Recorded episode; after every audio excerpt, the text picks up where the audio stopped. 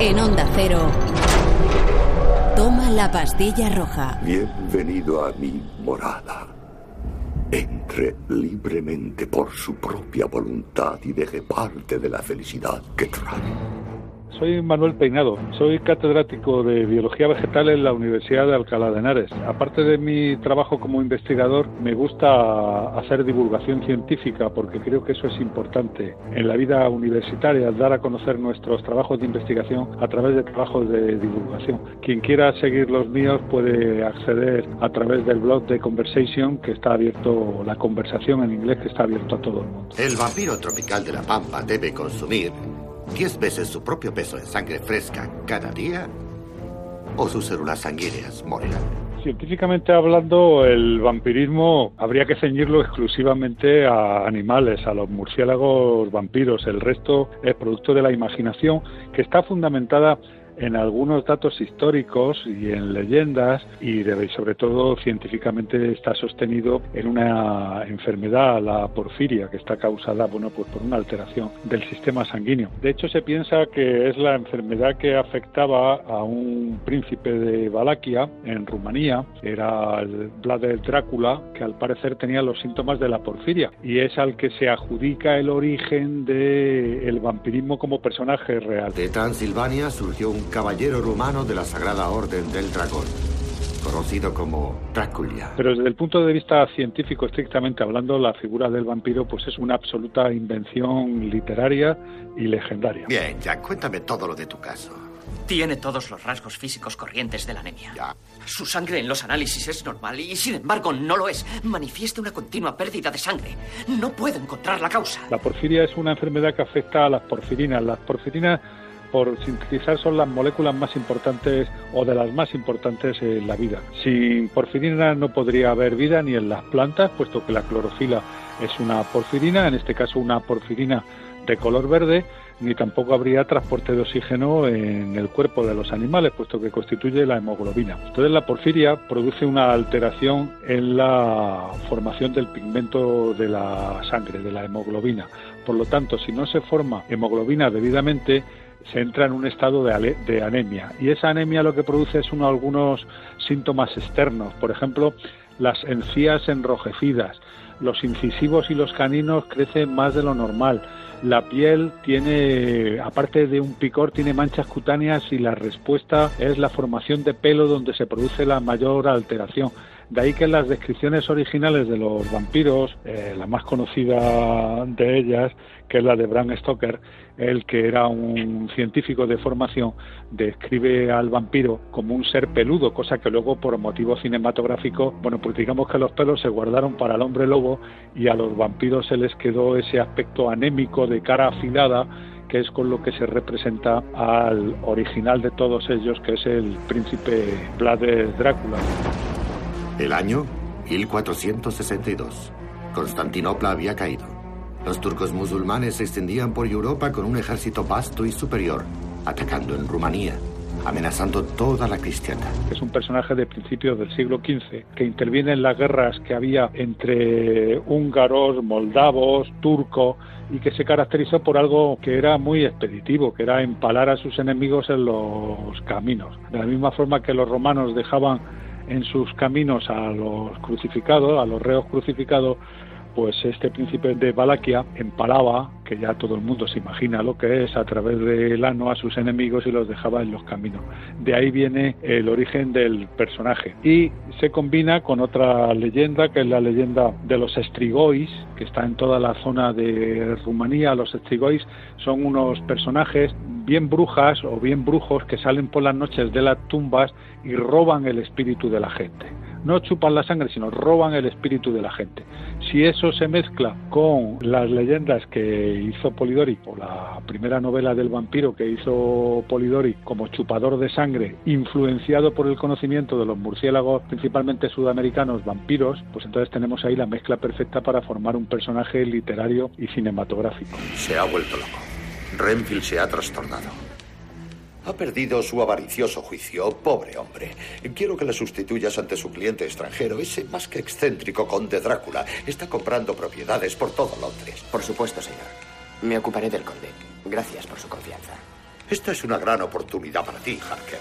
Pero tendrás que partir hacia Transilvania de inmediato. Oportunidades como esta no se dan más que una vez en la vida. Por supuesto, señor. Si me permite la pregunta, ¿qué le ocurrió en realidad al señor Renfield en Transilvania? Nada. Nada. Problemas personales. Cierra estas transacciones y tu futuro en esta firma está asegurado. Sí, señor. Le prestaré toda mi atención. La porfiria tiene dos manifestaciones. Una es eh, la porfiria aguda, que es la manifestación de la enfermedad sobre el sistema nervioso. Entonces el sistema nervioso, digamos que actúa como, como un alcaloide tóxico, entonces produce dolores intestinales, náuseas, náuseas vómitos, cambios mentales, ansiedad, ciclotimia, eh, problemas respiratorios, todo lo que regula el sistema nervioso, que en definitiva es todo, esa es la porfiria aguda. Necesito vidas para el amo. ¿Qué, amo? Y luego hay una porfiria cutánea, que es de la que estamos hablando, que se manifiesta como he dicho anteriormente, ¿no? Manifestaciones cutáneas, sensibilidad al sol, de ahí que venga también esa parte de la leyenda creada por Stoker de las salidas nocturnas y de que no pudiera darle ningún rayo de sol al conde Drácula, etcétera, etcétera. Toma, coge esto. Registros de ajos, agua bendita. Ah, una estaca de plata. Bueno, lo de los ajos realmente en la novela iniciática, en El vampiro, en la del año 1819, en la de Polidori no se dice nada de los ajos. Y luego en otra obra literaria posterior, del año 47, 1847, una obra que se atribuye a dos autores, ya aparecen por primera vez los ajos, pero no como ajos, sino como flores de ajo. Pero los ajos todo el mundo sabe que tienen un olor eh, desagradable. Entonces se piensa que el incorporar Bram Stoker a los ajos, a su personaje del vampiro, se debe a dos cosas. Primero, a sus conocimientos literarios inspirados en la propia historia de personajes como Drácula o en los Strigoi y también en el conocimiento de que durante la Edad Media, cuando se producían grandes epidemias y había un olor uh, pútrido por todas las ciudades o por los cementerios, los enterradores se ponían ristras de ajo para ahuyentar el mal olor y es probable que de ahí surja el papel del ajo como repelente de los vampiros. Luego hay otra circunstancia curiosa y es que el ajo se descubrió ya recientemente, ¿no? en este siglo, que actúa como frenador de la trombosis. La trombosis son coágulos de sangre. Las plaquetas actúan bloqueando una herida, por eso cicatrizamos rápidamente salvo que uno tenga hemofilia. Entonces sí se sabe que uno de los componentes de los ajos favorece la no formación de trombos, de plaquetas, con lo cual para un vampiro hubiera sido muy bueno comer ajo, ¿no? Porque hubiera tenido favorecido el flujo sanguíneo. De hecho, esas sustancias anticoagulantes las tienen las dos especies conocidas de vampiros, que tienen con su mordedura, aparte de suministrar un anestésico, suministran eh, sustancias químicas anticoagulantes para que la sangre fluya con facilidad. La sangre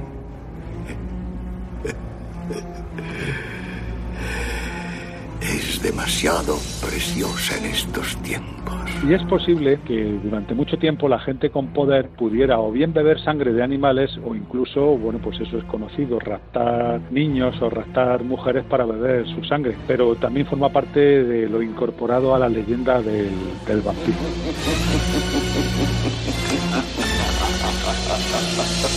Ya he visto demasiadas cosas extrañas aquí. Onda Cero. Toma la pastilla roja. Un podcast de ciencia ficción, cine y... Drácula. Dirigido por Andrés Moraleda. Es brillante, absolutamente brillante. ¿Alguno de ustedes, eruditos doctores o lo que sean, es capaz de decirme qué le pasa a mi Lucy? Caballeros, no estamos combatiendo una enfermedad. Esas marcas en el cuello de su querida Lucy fueron hechas por algo innominable que hay ahí fuera. Muerto, pero no muerto. Los vampiros existen. Había que dejarlo claro. Los vampiros no existen. Al menos tal y como los hemos visto tantas y tantas veces en la pantalla del cine, pero a pesar de todo, siguen siendo protagonistas de sueños y pesadillas. Y es que hablamos de un mito, un mito que nace de antiguas leyendas y que fue reforzado durante el siglo XVIII por una serie de enfermedades reales. Y a partir de ahí vinieron las novelas del romanticismo inglés del XIX, pero es que ahí no queda la cosa, porque es un mito que no ha parado de evolucionar, sobre todo gracias al cine, que lo ha llevado a la pantalla de muchas y variadas maneras. ¿Cómo ha sido esta evolución desde las películas mudas del expresionismo alemán a los crepúsculos y demás vampiros modernos? ¿Ha dejado de ser el cine de vampiros un género de terror? ¿Y cuál es el mejor Drácula de la historia del celuloide? Si tú también te haces estas preguntas, te invito a que te tomes la pastilla roja, te pongas cómodo en la medida de lo posible y te dejes morder por los expertos que te acompañarán por este viaje al pasado, presente y futuro del mito del vampiro. Coge los ajos y las estacas que comenzamos ya. Toma la pastilla roja. Eres increíblemente rápido y fuerte. Tu piel es pálida y fría como el hielo. Tus ojos cambian de color. Y a veces hablas como... como si fueras de otra época. No bebes ni comes nada. Y no sales a la luz del sol. Sé lo que eres. En voz alta. Dilo. Mary Cuesta es crítica de arte, docente, dibujante y comisaria de Al caer la noche, un viaje caleidoscópico del vampiro en el imaginario español contemporáneo en CaixaForum, Madrid, con motivo de la exposición Vampiros, la evolución del mito. Mary, ¿cómo estás? Muy bien, perfectamente. Feliz de escucharte. ¿Dispuesta a viajar a lo largo del mito del vampiro por el caleidoscopio, en este caso del cine, no? Claro, perfecto, sí, sí. Bueno, tenemos que ir al principio, obviamente. En este caso, esa película que a mí me da mucho miedo, quizás es la que más miedo me da del, del mundo de los vampiros. No sé si también por la calidad de la cinta que hoy en día despierta como muchos instintos, que es Nosferatu, la de Murnau, 1922.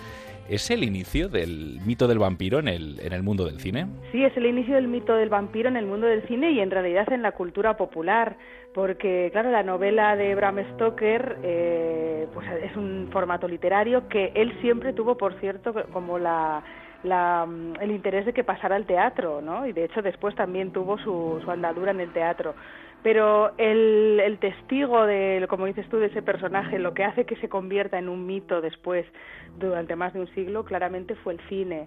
Que por cierto, supongo que sabrás que además eh, la película, bueno, hubo ahí un problema importante de derechos, ¿no? De copyright de la película con respecto a la novela, porque la, los descendientes de Bram Stoker decían que, que les habían robado la idea, ¿no? Además me sorprende mucho porque, claro, al final tienen que hacer esta adaptación libre, ¿no? De la novela de, de Stoker y hacen una especie de Drácula distinto al Drácula que hoy conocemos, es como un paso atrás, ¿no? En el, en el mito que se había creado, ¿no? Del vampiro elegante, aunque es verdad que, claro, en la novela nos imaginamos otra cosa. Nosotros nos imaginamos al, al conde Drácula como tal. Luego ha evolucionado más como lo pensó Stoker en la novela y no tanto como lo presentó Murnau en Nosferatu, ¿no? Exactamente, aunque yo, mira, yo ahí difiero un poco, porque mm. yo creo que el Drácula de Bram Stoker, o sea, Murnau realmente sí que fue bastante fiel de alguna manera al Drácula de Bram Stoker y a esa imagen más terrorífica, más de bestia. Yo creo que la pátina, digamos, más de elegancia, sobre todo de exotismo, viene después en los años 30 con Bela Lugosi. Para Drácula hace falta presencia, está todo en los ojos, en la voz y en la mano, eh, presencia. Exacto, exacto. Y hemos perdido un poco por el camino eh, pues lo monstruoso que tenía el, el, de Murnau, ¿no? Que después yo creo que sí que fue recuperado más tarde con la adaptación que hace Werner Herzog, que sí que vuelve otra vez al Drácula pelado, ¿no? Con los dientes eh, con los dientes eh, muy salientes y que, y que genera más miedo que pasión. Hören Sie, die Kinder der Nacht, wie sie Musik machen.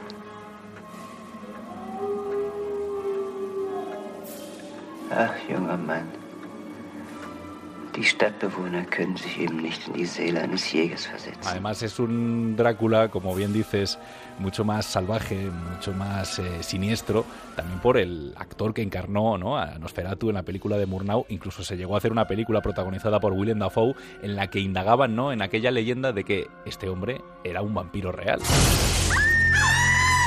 ¿Se puede saber qué te pasa? ¿Dónde le has encontrado en realidad? ¿Cómo te atreves a dejarme sin fotógrafo? ¿Por qué no va al script? Me la comeré luego. Yo creo que no era un vampiro real, pero sí que pasa con esos actores que ya lo sabemos también con Bela Lugosi, que hay una cierta identificación, ¿no?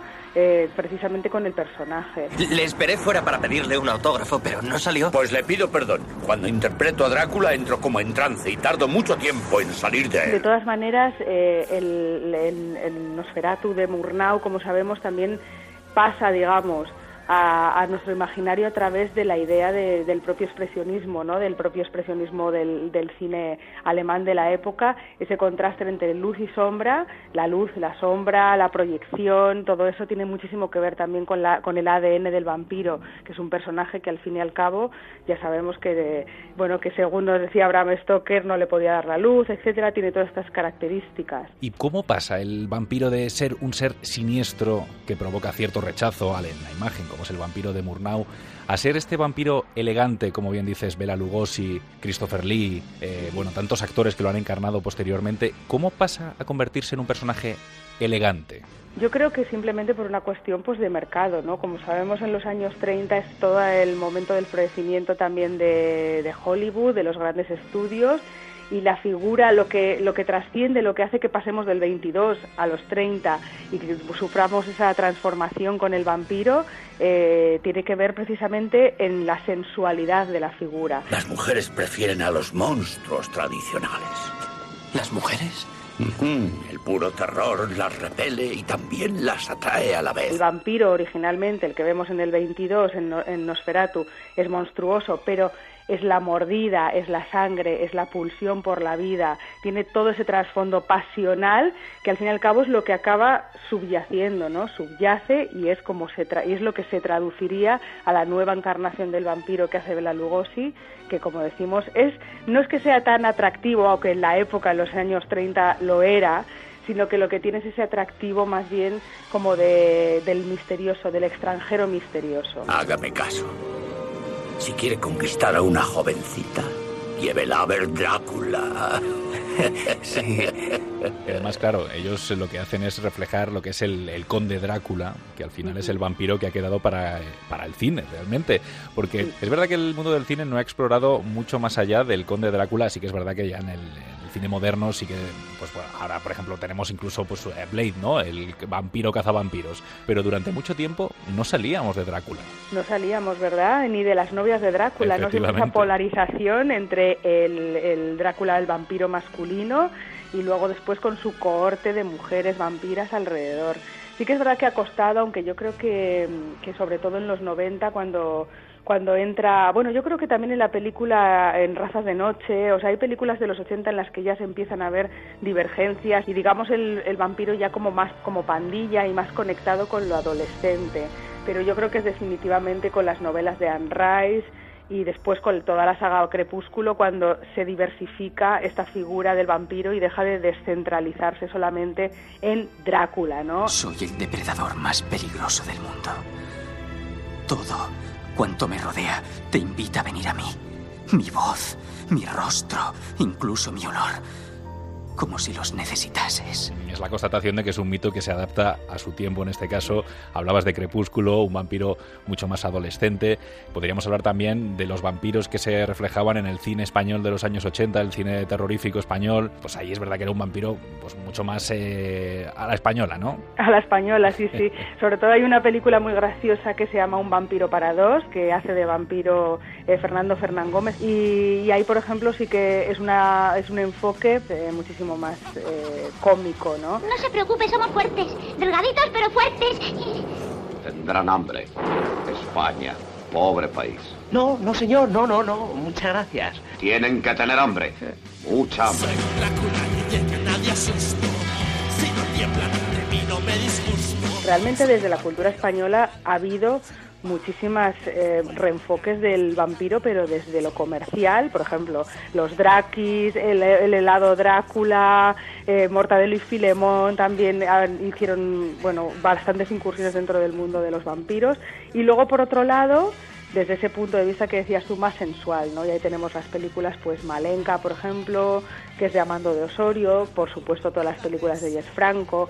Es decir, hay una polarización o una especie como de, de regurgitamiento de la figura del vampiro en la cultura española desde lo cómico, desde lo comercial y desde luego desde lo sensual. Incluso Chiquito de la Calzada se subió al carro ¿no? de, de Drácula, del vampirismo, con aquel conde Mor, el pecador de la pradera, Drácula. Soy el vampiro más famoso, más malo y tenebroso que llega de ultramar. Soy el vampiro ultifiero con cuerpo de torero y a la pavona. Hombre, sí, sí, claro, una película además muy, pues pues muy graciosa, ¿eh? claro, era lo que pedía, ¿no? Pero viene también un poco en la línea de, de otras películas más de serie Z, digamos que la gente igual no se acuerda, pues tipo El pobrecito Draculín o El jovencito Drácula. Es decir, si haces una pequeña investigación dentro del mundo de lo bizarro, ¿no? Del subsuelo de, digamos, de las producciones culturales, encontramos también ese reenfoque de la figura de Drácula desde lo cómico. Fui un soldado muy cruel en el Imperio Otomano, lo que implica mucha matanza, mucho saqueo. La gente decía, por favor, no me desvaligues. Y yo contestaba, no. Aquí del saqueo no se libre nadie, tú tampoco. Era implacable. Me llamaban Nantor, el implacable. Porque no me aplaco. Hay una serie de televisión que HBO estrenó hace un par de años, si no me equivoco, que además adapta a una película australiana que se llama Lo que hacemos en las sombras. Claro, sí, Eh, sí. Creo que es la reinterpretación cómica definitiva, o por lo menos la que hemos vivido hasta el momento, eh, del mito del vampiro, ¿no? Sí, sí, desde luego la más contemporánea y yo creo que es la que conecta directamente más con todos o con el público en general. De hecho, ha sido un súper exitazo, ¿no? Tanto la peli como la serie, porque de alguna manera cotidianiza ya la figura, ¿no? Es una parodia, pero además una parodia eh, muy hecha con, con mucha gracia hecha además bajo unos comportamientos como muy de la actualidad y con unos estereotipos con los que nos podemos identificar mucho. Quería hablaros de la higiene general de la celda. Anoche había un montón de gente ahí dentro dando muchas voces y medio bebida. ¿Y de dónde sacaron el alcohol? No, estaban a medio beber. Aún les quedaba sangre. Ah. Haced el favor de vaciar a las víctimas antes de pasar a la siguiente, ¿vale? Es antihigiénico. Creo que sé quién las deja ahí abajo, pero no quiero decirlo. No es cosa de risa. No me importa. Yo no sé si Crepúsculo ha trastocado un poco el mito del vampiro Crepúsculo, como sí que pudieron trastocarlo, obviamente, eh, otras películas. En este caso hablábamos de Nosferatu, hablábamos de Bela Lugosi. ¿Tú crees que Crepúsculo ha sido clave en la transformación del mito de- del vampiro? Mira, yo clavo en, no sé si no sé si lo es, lo que sí que es importante es en esa reconexión con el público, como te decía antes, adolescente, ¿no? Eh, porque ha sido una reconexión además a nivel masivo. Y ten en cuenta que el adolescente y el vampiro en realidad tienen muchísima relación entre uno y otro, porque el espíritu del adolescente normalmente pues está en una época que se siente un poco outsider, un poco maldito, un poco eh, al margen de, de la normalidad social o de los códigos de normalidad social, siente una pulsión también sexual. Yo creo que esa, en realidad, en esencia, el mito del vampiro es un mito muy adolescente. ¿Por qué me odiabas cuando nos conocimos? Es cierto, pero solo por desearte tanto. ¿Y no crees que con Crepúsculo estas reinterpretaciones cómicas de la- del mito del vampiro se ha perdido un poco de miedo a, a su figura? Absolutamente. Yo creo que ya el vampiro ha dejado de, ha dejado de asustar.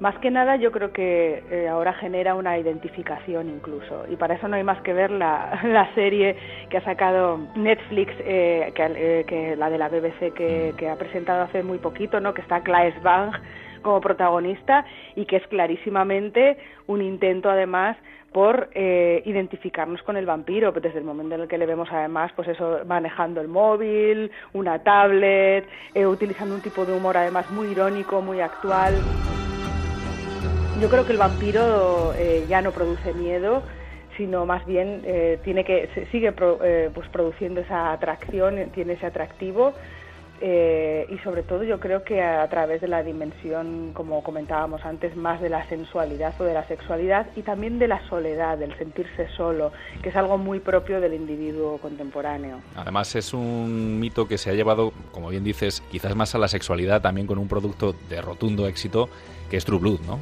Claro, exactamente.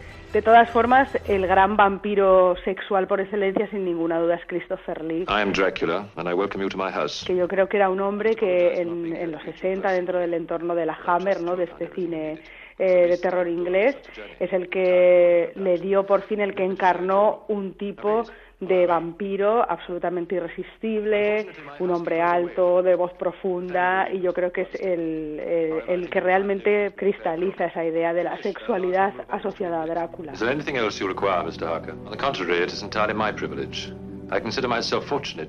Además el Drácula, ¿no? Puro y duro, el que nos imaginamos, el que está acompañado, como bien decías antes, de la vampiresa. Yo no sé por qué no se ha explotado más el mito de la vampiresa, porque es un mito muy potente y al final ha quedado de mera comparsa, ¿no? Del, del vampiro, de Drácula. Sí, siempre ha quedado un poco como esa mujer eh, un poco desnortada en realidad, ¿no? Si te fijas, la vampiresa normalmente se la destaca por su ansia, por sus ganas de morder, pero no por su inteligencia ni por su facilidad de palabra, ¿no? Ni nada de eso. Hemos perdido a Marishka. Vamos, vamos, queridas. No os preocupéis, encontraré otra novia. Tampoco significamos para ti. No tienes corazón. Esto es muy curioso porque Bram Stoker en origen, cuando, cuando empieza a escribir su novela, se basa en dos personajes históricos, que uno es Blas el Empalador y otro es la condesa Elizabeth Bathory. O sea que en realidad el origen, origen del mito sí que es un origen mixto de un hombre y una mujer, pero ha prevalecido eh, clarísimamente la, la línea que ha favorecido la figura del hombre. Mm, y es sorprendente porque, claro, siendo la novela de Bram Stoker el pilar fundamental, ¿no? Para el imaginario de los vampiros, sobre todo de lo que es la historia, ¿no? Tradicional del, del conde Drácula, que no trascienda mucho más los personajes femeninos en este tipo de, producciones. Porque sí que es verdad, y ahí quería pararme, y quiero pararme un buen rato, en la película de Coppola, ahí sí que tienen importancia los personajes femeninos. Yo no sé si esta película, para ti, para mí sí que lo es, es la mejor, o la que mejor refleja lo que es el, el mito del vampiro que se imaginó Bram Stoker. Yo creo que es una película absolutamente maravillosa y realmente es el testigo fiel de la, de la novela de Bram Stoker, pese a que Coppola también hizo sus licencias, se tomó sus licencias. No es una película totalmente literal, pero por lo menos sí que es una película que viene en el 92, ¿no? A decir, bueno, vamos a intentar retomar Bram Stoker, la novela de Bram Stoker tal como fue y enriqueciéndola además de, de muchísimos otros elementos, ¿no? Para empezar, bueno, pues toda, ya no solamente el vestuario, ¿no? que además está inspirado, por eso es como orientalizante, sino también por todos esos juegos de luces y efectos que tiene la película y que son un poco gran guiñol, ¿no? Y que nos, nos llevan también un poco a una manera de hacer cine muy experimental, pero también muy artesanal. La he ofendido. Solo estoy buscando el cinematógrafo. Tengo entendido que es una maravilla del mundo civilizado. Todo ello hace que sea una película desde luego muy muy especial, ¿no? no, que no siendo también muy comercial a la vez, porque esa película yo me acuerdo de ir a verla que había colas, ¿no? Para entrar. Fue una película súper comercial, pero realmente eh, retomó esa idea también de la, de la narrativa epistolar, ese romanticismo que hay debajo de la, de la figura de Drácula, porque no olvidemos que Drácula es un personaje romántico por excelencia. He cruzado océanos de tiempo para encontrarte. Y a pesar de que Gary Oldman no es para nada el prototipo del vampiro tradicional, ¿no? Claro, ni es el feo que decíamos al principio de Nosferatu, ni es el guapísimo de Christopher Lee.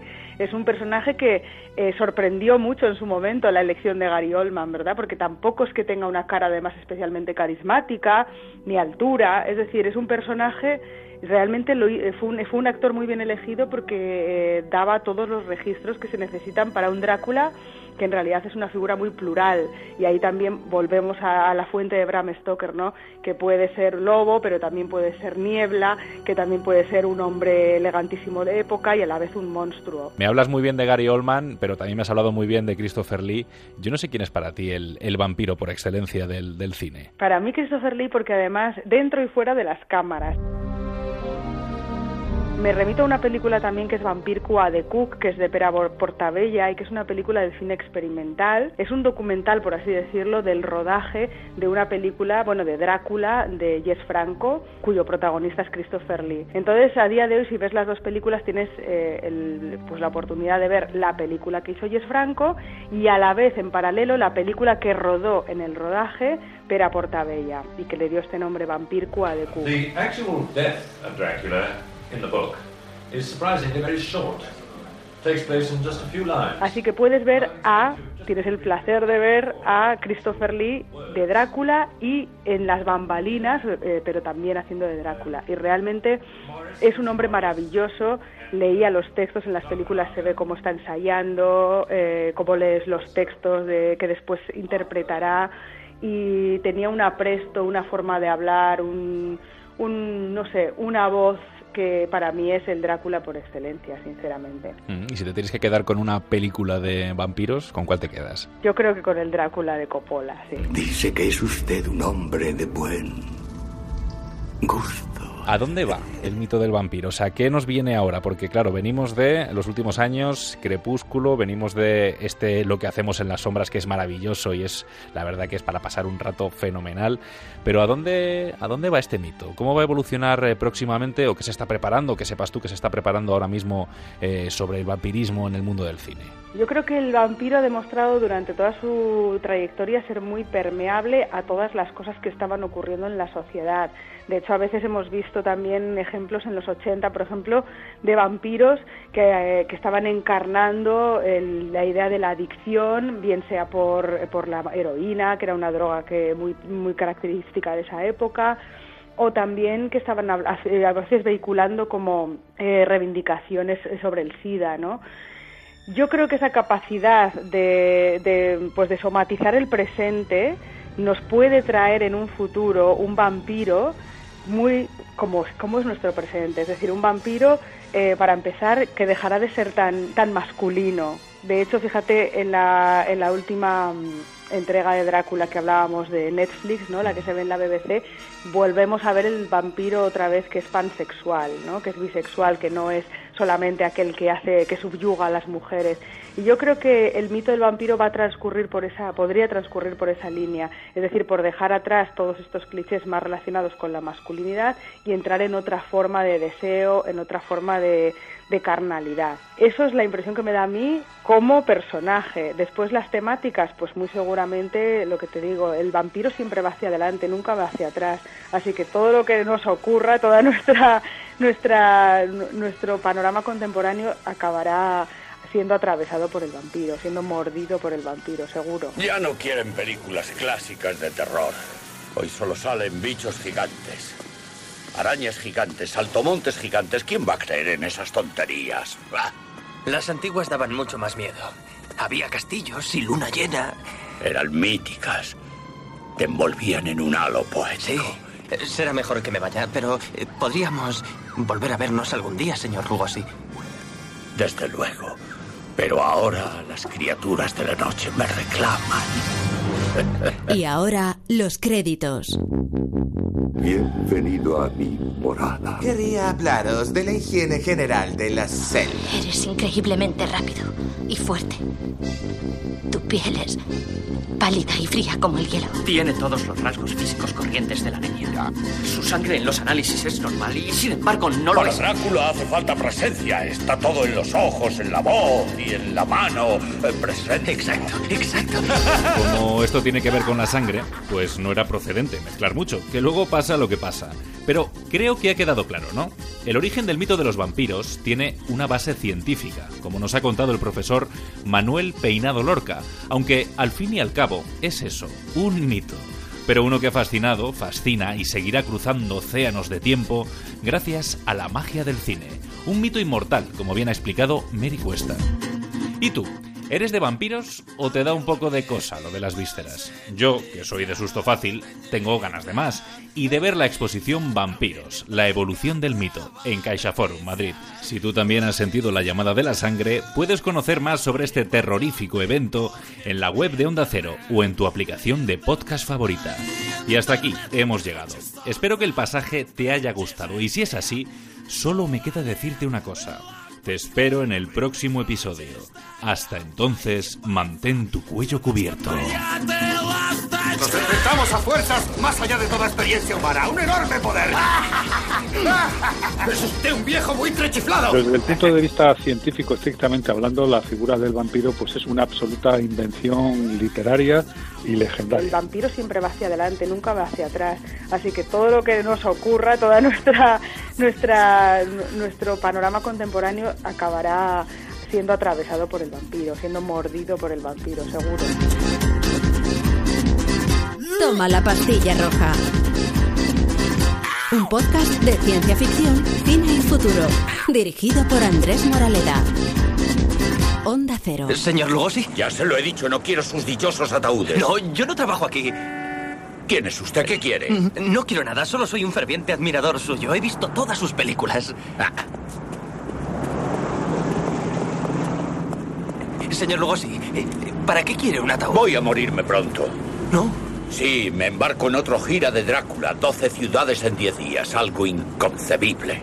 ¿Sabe que le vi representar Drácula en Poughkeepsie en 1938? Una representación horrible. Renfield estaba borracho. A mí me pareció genial. ¿Sabe usted? Da más miedo en la vida real que en las películas. Gracias.